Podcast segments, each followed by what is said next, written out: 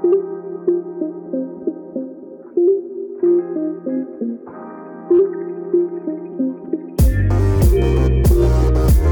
迎收听，我是祝英台。嗨，大家好，我是 Iris，我是 Gina。新的一年开始呢，我们就即将诶，恭喜去年来到英国的各位同学们，你们即将要走上写论文这条路啦。嗯，所以今天想跟大家来分享一下我们的论文的写作过程，还有一些中间遇到的困难啊，或者我们怎么安排时间点的。那也可以给。未来通常来跟我们聊说想要来念书的人，大概有十个有十二个会问吧，问说这个论文到底是怎么回事？对对对，那另外那两个就是明明没有来呃来读书，可是却很好奇到底发生什么事情的人，这样。所以我们就决定要把我们写论文的经验再分享一集，但是因为我跟 Gina 的科系很不一样。那我们的时间点，或是我们的经验，或是论文的写作方式，也不一定跟你现在的科系是相符合的，所以啊，还是要参考一下你们原本科系它的要求，不不要以我们的经验为就是准这样子，但是可以多了解一下。嗯，没错。那当然，如果你你本身就是 Iris 的学弟妹或我的学弟妹，那这集你就要好好听了。也没有啦，也是很多很多不同人的不同做法，可以参考多参考，那找到你最适合的方式。那我们要从谁先开始呢？哦，艾瑞斯，我想要先问你一件事情，嗯，就是我们在开始写论文之前，最主要是要先决定题目吧？你是怎么定题目的？啊，这真的是一个好问题诶。好，定题目。其实是这样子的，我记得去年大概十二月的时候，我们老师就有说他们会出一个清单。那这个清单有点像是，比如说有十个教授，那这十个教授他们一个教授可能有两到三个题目。那你如果对他的题目有兴趣的话，你可以写信去跟教授联系，那跟教授有一个面谈。那让教授理解你，跟你跟还有你去理解教授的题目，有点像是一个媒合吧。那如果你们两个相谈甚欢的话，那题目就定下来了。但是还有另外一种做法，另外一种做法是你自己有自己想要做的题目。例如说，我的同学他想要做 COVID Pass 的，就是跨国版。那个时候，那他就带着这个题目直接去问老师要不要收他。原来如此，所以你的题目不是在你来英国之前就决定好，而是来了之后才开始想或看老师提供什么样的类型来选择吗？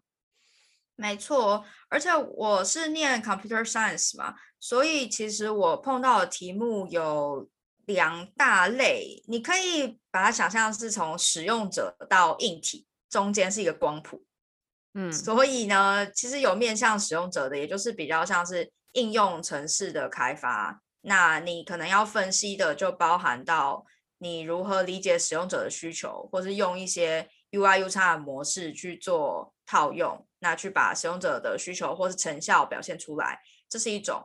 那因为我们的学校也有所谓的人机实验室，就是比较偏向 experience 这个部分的。嗯，那可是也有老师他是做比较硬体面向的部分。或是中间的话，就还有电脑视觉啊、演算法，所以我们有很多不同的老师，他们隶属不同的实验室，那他的题目方向就会有点不一样，或是你要做出来的成果也会不太一样。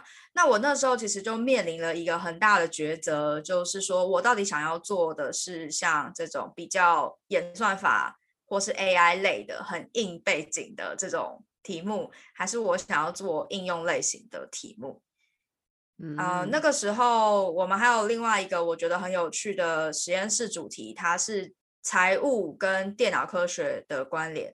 呃，其实我们有一堂课有点像是前情提要，他邀请了所有实验室的老师录一段影片，介绍他们实验室还有他们题目的方向。那我们再透过看那个影片，我们就可以去联系那个老师嘛。那我在看那个 financial financial computing 的老师讲的时候，我觉得他非常的有一个领袖风范，我很想要从他那边接受到指导，所以我就写信给他。然后他就跟我说：“不好意思，就是你写信来的时间已经太晚了，你前面已经有二十六个人了，所以我没有办法。超热门老师，因为那老师之前好像是在那种银行高层吧，就是这种有企业背景又有学术背景的，所以我相信他很热门是情有可原的。他也有 LinkedIn 啊，对，就是一个很两两边都跨界的人吧。那他真的讲话就很有风范。”就觉得哇，好厉害哦！因为他们是一个实验室嘛，所以他就说，哎，他们有另外一个老师也是在做 financial computing 的这个老师，你可以跟他联系。就我一看，哎，这个老师就是我当时的导师，嗯，就是 mentor，就是刚好是我 mentor。呃，mentor 就是我们学校有每大概五到六个人，他会指派一个老师关心你的生活，他会比如说每两个礼拜会。关心所谓的 well being 的部分，他就会说哦，那你对这个课程你有没有什么特别有压力啊？或是你对哪个课有什么样子的困难啊？你都可以跟他讲。那他可能会给你一些比较表面上的抒发啦，就是他不会马上帮你跟学校讲，但是如果你有需要，他还是会讲。那这个 mentor 真的很看不同的 mentor 怎么带人。虽然系办有安排这些 mentor 给我们，但是我也有听说我的同学，他的 mentor 就只来个一两次之后就没有再管他们了。嗯哼哼哼。那刚好我那时候很幸运，其实我的 mentor 就是非常的比较温暖型，就是时间该到了，他就是会关心你，所以我就有点因缘际会的就跟我 mentor 呃没合的时候又碰上了。其实我 mentor 那时候就找了大概四五个学生一起，就有发信给他的人。他就开了一个 meeting room，其实我也不知道其他学生想要选什么题目，但是他就是一次把他身上有的所有题目都列出来。我记得那时候好像有三个题目，第一个题目是如何用资料库，比如说一些报章杂志的资料库去做大数据分析，看这些资料，也就是新闻的关键字跟股市之间的关系，比较像是 data science。的这类的，呃，另外一个我有点忘记了，因为我自己比较有兴趣的就是这个 data science 的分析部分，跟他希望有一个模拟拍卖的城市，financial 相关会教拍卖理论嘛？那拍卖理论其实基本上有四种模式，那他希望可以透过就是一些城市，可以直接模拟那四种模式，让同学去练习不同的拍卖理论模式。我本来写信跟他说，我想要走那个 data analysis 分析资料库的那个部分，嗯，可是他就说哦，已经有人选，我就想说，好吧，那我就拿拍卖理论部分。哦，所以尽管是同一个教授底下，你们的主题也是不会重复的。呃，我有听说过做比较类似，也就是说，可能他的 project 比较大。例如说，他可能要做一个大型的电脑视觉分析，那可能 A 同学跟 B 同学都是做这个电脑视觉分析，但是他们可能是不同切入点。那因为我的那个教授他的题目是一个一年可以完成的，也不是一年啦，就是你的论文期间是可以完成的 scale，所以他就不会两个人做同样的题目。嗯哼哼哼，了解，那也蛮好的。所以这样子你就定下来，就是跟着你原本的那个 mental 继续进行喽。没错，我那时候还在想说，我是不是应该要自我挑战一点，就是要去选一个更难的，然后不要这样子跟 mental 舒适圈。但后来我非常感谢我自己没有这么作死，是因为我觉得你跟老师的互动还是重要的啦。因为那个 mentor 后来不是 mentor，对不起，后来他就变成我的论文的 supervisor 嘛。对，那这个 supervisor 会是我的第一个打分数的人。那学校还会安排第二个打分数的人，会不会还有其他的分数机制，我就不太确定了。但是就我所知，你会有两个打分数的人去看你的最终成绩。如果你可以理解你的 supervisor 想要什么东西的话，那可能对你对于你写论文的方向会更明确。嗯哼，嗯哼，同意，百分之一百的同意。所以，那你决定呃，你的 supervisor 时间也是二三月就决定好了。我算是特别早的，因为虽然说我们的那个 list 出来了，我有点忘记我们 list 是什么时间点出来，但是我记得那时候应该是在放假左右，所以放假完之后，很多同学就会陆续跟老师去联络。我大概在二月初的时候就跟那两个老师就面谈完嘛。嗯哼，嗯哼。对，所以我在那个时候就定了。但是我知道大部分很的同学可能会在复活节假期才把他的论文的题目还有老师去定下来。甚至我还有发现助教会再催一批同学说：“哎，你们的那个老师还没有对上，就是还有同学没有对到老师的状况。”所以其实一直到可能五六月的时候，可能都还有一些同学还正在没合中。那我也有，对对，就那那可能就是他会压缩到你写论文的时间，不然就是你要往后推迟。对啊，我记得 Iris 你不是七月底就要交了？哦，没有没有，那那个没有太那个太赶了。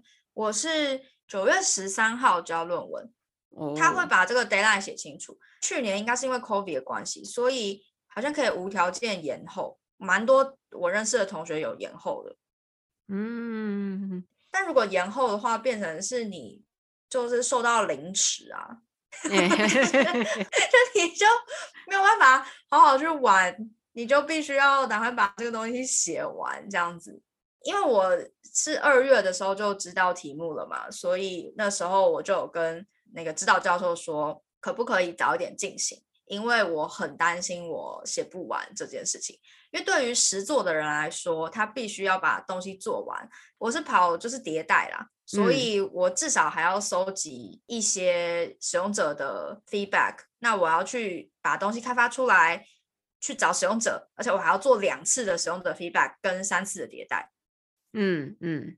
所以我就不想要把自己的时间压缩到很紧，我想要充裕一点的做这个呃循环，所以我就跟老板说，可不可以早一点让我开始做这个拍卖的 APP？他就说好啊，可以啊。所以我大概在复活节的时候，几乎都在家里开发城市。嗯，我复活节假期就没有出去玩了。哎，我真的不记得复活节假期有假期吗？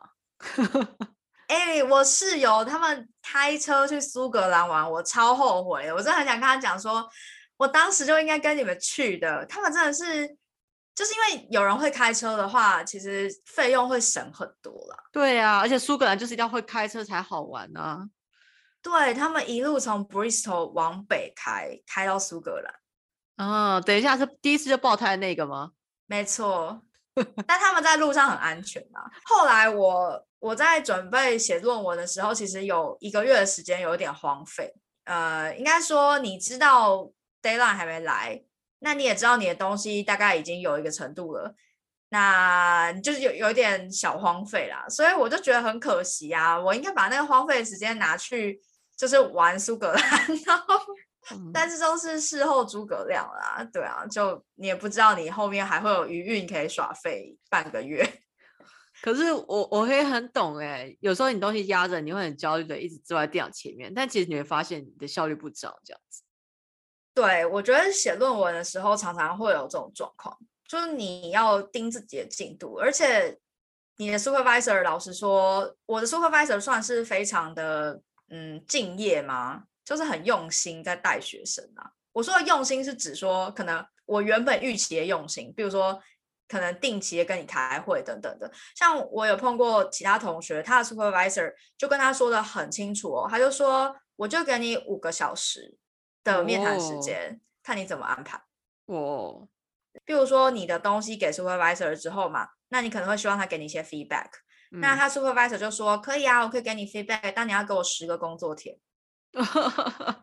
就是有这样子的 supervisor，所以 我就后来就听过这么多状况之后，我就觉得啊，真的谢天谢地，我选了他。真的，虽然这也是时间管理的一个成长机会了，但你这种时候就觉得啊，如果可以随时随地可以在一个适合时间点就可以跟人讨论会比较好。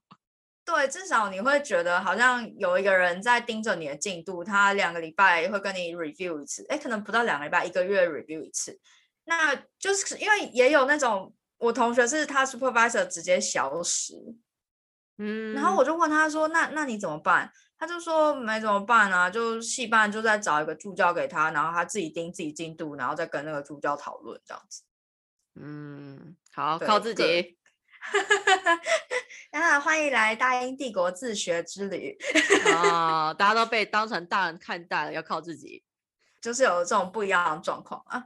所以这样子的话，艾斯听起来你大概是有五个月的时间可以完成整体的论文跟实作吗？不止，我的时间是从三四月的时候开始做，那我完成程式大概是到六月的时候，大概四个月的时间。把整个流程跑完，就我刚刚说的，包含使用者测试。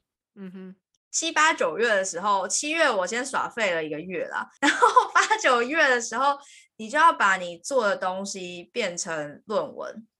那其实变成论文过程中，就包含要查资料啊。其实我也有陆续在查资料啦，但是最后写论文。压缩在八月到九月这段时间，那我是因为我九月二号的时候就要从宿舍搬走了嘛，所以我自己给自己的期许是，其实是九月二号的时候就把它写完，但是后来我应该来来回回改了二十一版吧。嗯，因为有时候你就会觉得很那样写比较好，那样写比较好，而且我最后给我的 supervisor 看的时候，大概在八月底的时候给他看过一版，他就跟我说。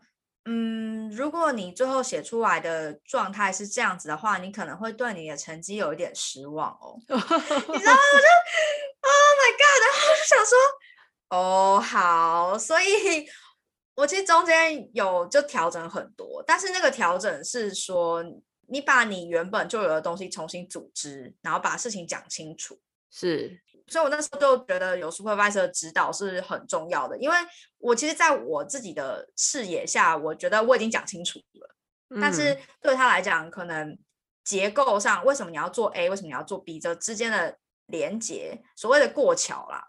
像我 supervisor 就有分享，他就说，你写一篇论文，你要想。你的对象是完全看不懂的，所以你就是要牵着他的手，帮他过这条河。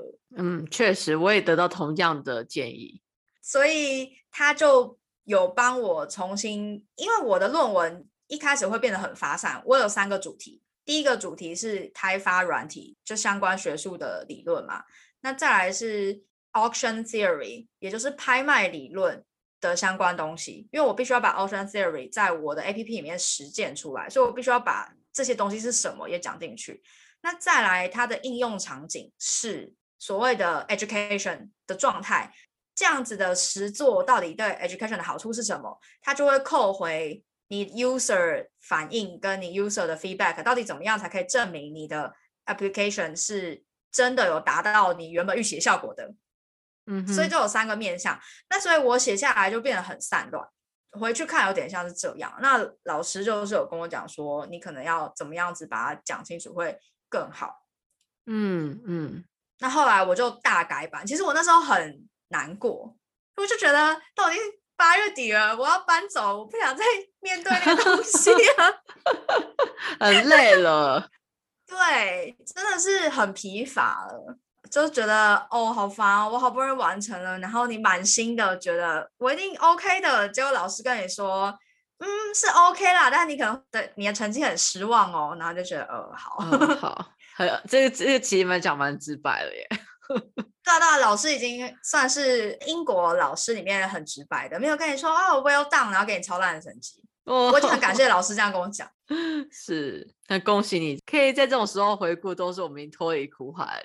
对啊，都只有脱离苦海的时候才敢回顾，在苦海里的时候根本，哎，就是忙着换气，笑都笑不出来了。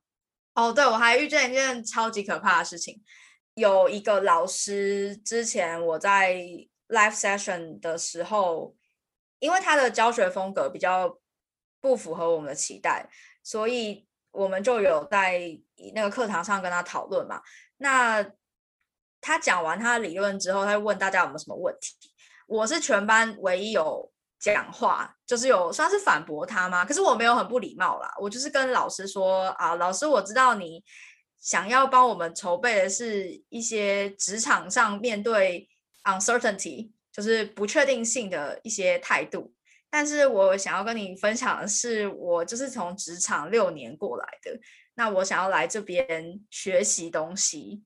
那那时候老师当然也不会说特别 diss 我或怎么样，但是我就很害怕碰到那个老师，你知道吗？我就觉得我跟他有。个人的过节，结果我 second marker 就是那个老师，嗯哼，没有，我整个心凉一半，因为我本来觉得我的东西，因为我后来开发出来 A P P 确实用起来是 O K 的，再加上我把界面优化很不错，因为那时候很多就是 user 他给我很好的意见，那我都刚好有时间把它纳入，所以我的界面其实用起来是。我自己觉得跟第一版比起来是好非常多的，我很有自信，我的结果应该是很能说服别人给我不错的成绩的。那所以我觉得我至少五十分及格嘛，我觉得我至少可以拿到六十几吧。然后我看我 second marker 的时候，我就想说，好啦，五十就好了。是啊，拜托让我过。结果最后他给你超高分这样子嘛？通常这个剧情就应该这样发展。结果我成绩拿到超过我预期，我就觉得太棒了！英国，你整了我一年，总算还给我一个公道了。对整体国民大声喊话。对啊，所以也是因为这个论文成绩拿的很不错，所以我后来才会拿到 distinction 这个毕业 award。科普一下好了，英国的毕业。阶层嘛，不是阶层，就是有点像书卷奖这种东西。就第一 level 是 distinction 嘛，我们老师是说应该是总成绩超过，比如说七十，可能就可以得到这个成绩。所以它比较不像是排名之后前几名可以得到，它就是你总成绩得到七七十以上，就是可以拿到这个 distinction。但是他说，因为考量到疫情的关系，所以可能会调整这个 distinction 的门槛，或是放宽之类的。但是我其实没有去问到底什么样的条件可以得到 distinction，但我就收到 distinction，超感动的，我天哪！好，第二个阶层是 merit merit，merit 应该也是一个六十五之类的吧？可能每个学校发的不一样。那 distinction 就是对应到可能你会看到 first class 这种，差不多了。所以他们就是会有毕业，你如果总成绩不错，就会有这样子的 award，就是列在你的成绩单旁边。我觉得我们学校应该跟你不会差太多，虽然我还没有仔细去研究，因为我们学校的课程是每个课结束会有一个 A 到 D 的这种呃排序，就是 A 加 A 减，然后再就是 B 加 B 减这种做平常课堂的打分。但是我们实际的毕业成绩是只看我们的毕业作品的。啊，所以你课堂分数没有占比哦，好像没怎么占比诶。就是我们当时我印象很深刻，是我第一堂课，很多人成绩拿的不好，大家都超焦虑的。然后最后老师就是说，其实占比最高的应该是有到七十还是六十几多少吧，都是毕业成绩，就是毕业制作才是在你的毕业成绩大概六十以上这样子。哦，那你们这样比例真的蛮重，因为我们每一堂课都有所谓的 credit 嘛。那我们的毕业论文的 credit 是三分之一，嗯，就我们占蛮重的，而且我很好奇，像 Iris 你们这边打分，因为我的学校的话，每一堂课会告诉我们 criteria，就是比如说他会列点，比如说你有没有达到这个的学习，你有没有达到这个的要求，然后老师会根据每一个列点给 A 到 D，然后再全部平均下来才是那堂课的平均分数。哦，OK，可能是因为你们是设计课，或是你们是小组专案，所以比较多这样子的打分需求。因为像我们的课的话，很简单，就是考试跟作业，他就会告诉你，比如说你这学期就是三个大作业，那第一个作业百分之二十，第二个作业百分之三十，第二第三个作业百分之五十。了解，这样听起来好像是台湾方向蛮接近的。嗯。应该是吧，我其实蛮喜欢这样子用作业的方式的。但也有一门课，他真的是吓死人哎，他就说只有期末考占百分之一百哦吼吼，但那老师没有太过分啦，就没有出太夸张的题，那门成绩反而拿的还不错。但另外一个小组作业，我真的是用尽心思去做，哎，但是那门成绩就很差。原因是因为我们最后写那个小组报告的时候，有一个段落，整个段落忘记。呃，那因为我拿到成绩的时候，我就觉得很不可思议啊，不可能我们做出来的东西这么好，你拿拿到成绩这么差。它大概是我全部成绩单里面最差的成绩，五十六。哎，我那个做出来的东西是。因为我原本就是前端工程师嘛，所以我其实，在做那个 project 的时候，我是开外挂的，我就用我原本的前端经验去做，所以我不相信我东西做不好到这个程度，你要给我五十六，嗯，所以我有特别去呃助教说，哎，为什么我们的成绩五十六这么差？这样你可以不可以告诉我原因？因为我想知道。那助教就说，他帮我们看了一下，他说，因为你们写论文的时候。直接有一个段落是 lose 掉的，为什么会 lose 掉那一段呢？因为负责写论文的同学他太晚才开始写，那所以我们其他人也没有时间帮他全部看过一次。那我们其实本来也很相信他会把东西做好，那很明显就是，哎，所托非人呐。好，算了。但是老师说的 雷哦，对。比方他就说，可是你们的 coding 成绩是很高的。他说你们 coding 成绩可能有到就是七十六七十，嗯。然后我就想说，好啦好啦，至少没有给我过去的经验丢脸，就是没有对不起我的组员这样子。唉，我觉得小组作业就是看天呐，那种是看天吃饭的状态。对啊，而且我那时候觉得很难过的地方是，没可能没有抓好老师要的是什么。因为如果真的是你只是要那个最后的报告的话，就是你看哦，我的 coding 成绩到七十六七十，但是我最后成绩是五十六。他的意思是说，如果我们有把那段补上去，可能至少可以六十几啦。可是我觉得你好歹应该要取个平衡吧，因为我们是 computer science，我不是 business 之类的，我不是只看最后的书面的状况。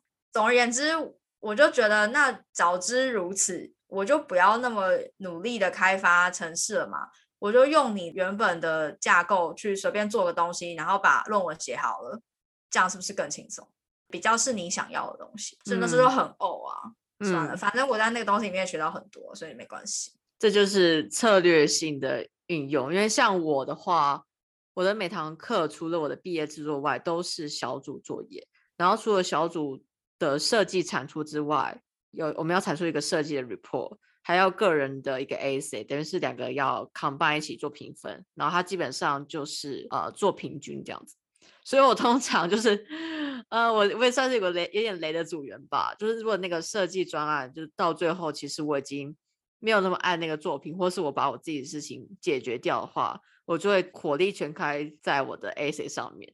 哦，了解，所以真的蛮重要，你要理解你的分数来源，嗯，还有它的配比，就是做这种战略性思维这样。哦，我真的超级讨厌你已经付出了很多，结果发现你的火力方向不对那种感觉。可是老实说，他们一开始也没有提醒大家说我们的配比是这样哦。就是有点不清不楚了。那因为我本来也比较早做小组作业，所以我也不太清楚要怎么去把这些东西问清楚。嗯，我觉得他们这边还蛮看这件事情的。我上次听你讲这里时候，其实就很压抑不清不楚这件事情。因为我们学校算是还蛮清楚的吗？虽然我觉得会有一定的落差啦。因为我可以分享的是，我印象很深，我在有一堂课的作业是一个西班牙教授。然后他们每一次都会，呃，小组课程开始之前就会告诉我们 criteria 是什么。OK，那大家看过 criteria 就觉得啊，就是那些东西嘛，大家都知道。因为呃，每一次的设计专案其实那个落差不会太大。然后直到就是我们那一堂西班牙老师的作业要交的时候，他会要求每个人每个礼拜就给他看一次那个 essay 的 drive。然后他就跟大家说，就跟你的那个 supervisor 讲的一样，如果你们现在呈现的东西是这样的话，到时候你们的成绩应该不会很满意。然后他就吓坏，心想怎么会这样呢？不是就是让我们还是按照某种程度自由的写吗？然后他就额外的再花了一个小时半，我们就有一场会议，他专门根据每一条 criteria 他的期望是什么，跟我们讲一遍这样。然后我那天就是已经在 deadline 前一周，我整个全部重写。我就三千字全部重写这样子，好可怕哦！那你们老师真的是蛮清楚自己 criteria 跟成绩之间的关联。我觉得我们老师有一些老师，他可能没有办法说的那么清楚，诶，可能也没有什么机会让他们讲清楚吧。我其实一直都在有的时候就不清不楚的情况之下，然后就过了那个学期。而且你那个资讯是要用拼凑的，就你可能不是从一个老师那边就是整套下来，而是你。可能从同学那边听到一点呐，或是从中国同学那边听到一点，就是加入微信群嘛。嗯，所以变成是你那种旁门左道的资讯非常重要。其实你必须要各种拼凑，你才不会漏掉一些东西。我后来有一点 PTSD 啊，我曾经在一堂课里面，呃，我有在现场的课，就是 live 课，有问老师一个问题。那老师没有给我一个很明确的答案，但是他有给我答案，让我觉得说好 A、B 状况都可以，所以我就相信他了。结果我那一个成绩超级烂，对，真的超级烂。我后来就跟他谈，他就说好会把我分数加一点回去，结果也没有加到我认为他应该要给我的分数，因为我不相信我写出来的扣有就是烂到那个程度，你只能给我这个分数。但是他们。没有把东西讲清楚之外，他又不是逐行去看你的扣，他直接跑自动测试，那你可能几个 pass 就是几分。所以自从那次之后，我就会非常小心的收集各种资料，嗯，就其实很不舒服啦，啊，所以我上一集才会跟大家说，就是见识过地狱才会知道，哦，原来真的还可以这么烂，因为我我知道职场上有很多不确定性。就是其实我待在职场待这么久了，其实是确实是很多不确定性，而且还有很多利益关系人，你需要或是利益关系部门你要去考虑，嗯，但是那些都没有关系，因为那些就是现实，就是事实。你活在地球，活在人类社会，就是会遇到那么多限制跟那么多利益关系要去把它梳理干净。但是在一个这么简单的教育系统里面，你却不能把事情讲清楚。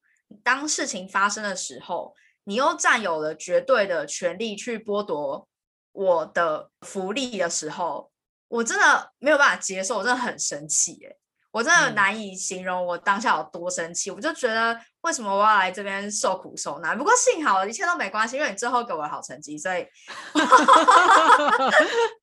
哎呦，一个鞭子一个糖。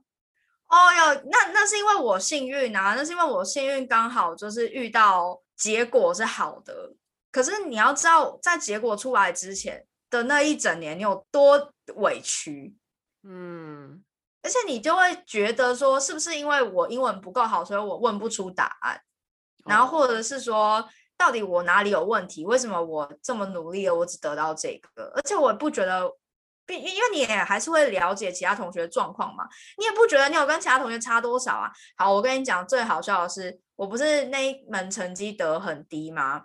对，就是那个老师跟我讨论，就我得到错误的资讯，那门成绩得很低。那个在我小组里面放雷的那个同学啊，得八十几分。哎呦，我那一门成绩只有五十吧？我从四十五加到五十。哇塞，是不是很令人愤怒？而且你要知道哦，我刚刚说的那个课是 coding 相关的课，然后那个小组作业雷同学呢？为什么他会去负责写论文？因为所有 coding 他都没有参加。嗯，哼啊，算了，没关系，distinction，安慰自己。对，我们只看大结果。就是幸好大结果还值得欣慰，不然我现在根本不想谈这件事情。然后就是，哎，我我跟你讲，我看到结果出来的时候，我真的是飙泪。你知道过去多少委屈跟多少的就是痛苦，就是有点像是你冤案冤狱打官司多年，你终于获得正义的那种感觉。嗯，辛苦你了。啊，对啊，还好啊，还好，就是可以过去，还过得去，含冤报仇这样子。真的，然后想说，哦，还好，还好，就是。最后还算是有一个不错的据点，不然其实我在这个过程之中，我就一直觉得，对我是非本科系，所以我想要有一个这样子的学历。但是万一我在这个过程中表现的不好，那是不是就证明给全世界看，说对啊，你就是不适合做这个啊？哦，你会想太多了。那个心理压力超大的，没有心理压力真的超大的，真的真的是这样，就是好像你本来想要证明自己，可是万一这个证明是反证明呢？那你是不是就是跟全世界证明说你就是没有办法做这件事情？哦，那时候真的心理压力超大的。我觉得我这种心理这种心理压力，在我大学的时候我经历过一模一样的事情，所以自从我崩溃过这一次之后，我面对我的硕士的。呃，这种毕业制作的选题，我就完全抛开自我，就是这东西的结果跟我我的个人特质还有我的个人价值完全没有任何关系，所以我就不要把自己放多压力在检视我这个人与这个作品之间的连结性。你也太断的太干净了吧？就是渣女，没有开玩笑的，我没有办法断那么干净哎，我就觉得他就是我的孩子啊。哦，我之前已经流产过一次了，我觉得这次 不要这样讲，真的是流产啊！我那个时候哦，大学的时候，我大学真的是苦到我真的是每天求神问卜，我就在刷那个台湾那种求签，你知道吗？求签求到我不敢自己求，还去请学长帮我看，然后我学长还会帮我求完之后脸色一变，然后犹豫要不告诉我结果那种状况，真的太扯了！你是真的是。可是我可以非常可以体会你那种无力到求神问卜的心态，因为我去年在写论文的时候，应该也有这样做一些算命哦。我要选题的时候，就有问我朋友说，我到底要选就是这个教授，还是要选另外再去找别的教授？这样就请他就是算算看，嗯，到这个程度，对哦，对对，哎，很重要哦，这种很重要，一定要问。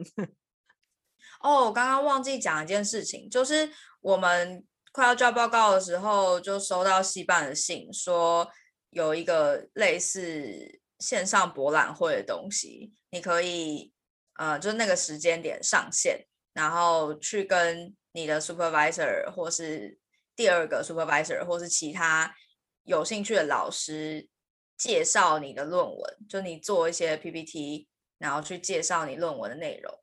它是一个很好的机会，你可以去呃 show 给你的 second marker 看，就第二个打分的老师看。嗯，然后因为它不是强制的，它是 optional 的。所以一开始我本来没有要参加，因为就是已经在收尾论文了，那你又叫我节外生枝去准备这些 slides，我觉得很累，所以我那时候本来没有参加。可是我的指导教授就说，因为你是做实物的。就是真的做一个 A P P，而且你的 A P P 是真的可以用的，所以他就觉得建议我可以把握这个机会，就是秀给老师看，因为其实老师可能没有时间，真的很仔细看你的东西。那如果你有这个，有点像是一个预告吧，就是你可能没有时间把一个电影看完，可是你看了一个预告，你可能会在看电影的时候，你不需要那么专心，你也可以大概知道他在做什么的那种感觉。那所以我就硬着头皮跟我。那个有算过起过冲突的老师 联系，就后来那个线上活动被 cancel 了，就变成是我们自己要跟老师约 meeting 的时间。那我其实就很忐忑啊，想说啊，好啊，就只能硬着头皮上了，就装作没这回事这样，然后尽量声音用不一样的声音。我也不知道有没有，因为我也没有露露脸啦那个时候，所以我在猜他那么多学生应该也记不了我，但是我还是很忐忑。就后来他跟我 meeting 前一天就发一封信来跟我说，那个他身体不好，所以他明天没办法 meeting，但是他可以接受两种方式。第一种方式是你录五分钟的影片给他，他会看；那另外一个方式是你就是写一篇短的文章，他也会看。我后来就选录五分钟的影片。我还要剪接那个影片哦，因为五分钟实在是很短，所以我就基本上都把我所有能就是剪接掉，就是剪接掉，希望可以呈现一个比较好的状态，这样子，我觉得应该有帮助啦。那我想看影片发表会吗？你想看影片？不要啦，好害羞。你们有发表会吗？我们不太算发表会，而且我们应该算是。呃，一个阶段性的 presentation，就是我们不是十一月中要交 report 嘛？那暑假结束之后，大概十月的时候，十月初就被要求是每个人也是准备五分钟，然后跟全班还有教授们谈说，OK，你的主题是什么？你的进度在哪里？然后你接下来怎么运用接下来的一个月这样子。所以这是一个很快速的发表，然后你就跟有机会看到说，有些人这个暑假果然没在做什么事情啊，Instagram 上都在玩呢。你们有点像是一个进度汇报的感觉。对对，那也是很好的机会可以知道说，哦，有些人到底正在干什么？因为我们有些人就有些人在换题目，你知道吗？他们可能就是那个 focus 一直在 switch，不知道他到底要针对是哪个点，或者是他发现有些东西行不通了，只好换。好像很自然哎，嗯，但是我真的觉得换题目其实最累就是你自己，真的很很痛苦，就是已经有时间压力了，还要重新准备另外一个题目，真真心的觉得换题目，哎，太辛苦啦！大家能避则避啊，对，但是很难一开始就像你一样定义的那么好，说这个这个 range，然后而且。这个 range 又是可行的。其实我自己在做 A P P 开发的时候，我也很担心我东西做不出来，所以我才那么早开始。我真的很担心。当然，我后来用的 solution 不是我内心中最好的 solution 啊，因为最好那个我有些 bug 我解不了，在时间内解不了，我不想花时间处理的。应该说不是不想花，没有时间处理的，就非常谢天谢地东西还做得出来。关于我的论文撰写就聊到这边，因为我跟 Gina 两个人录完才发现，我们要分享的东西真的太多了，真的是忍痛只好把它分成两集，希望大家听起来不会太奇怪。下一集就该到 Gina 跟大家介绍她写作论文的过程，以及最后的总整理以及小提醒。那我们就下期再见喽，大家拜拜。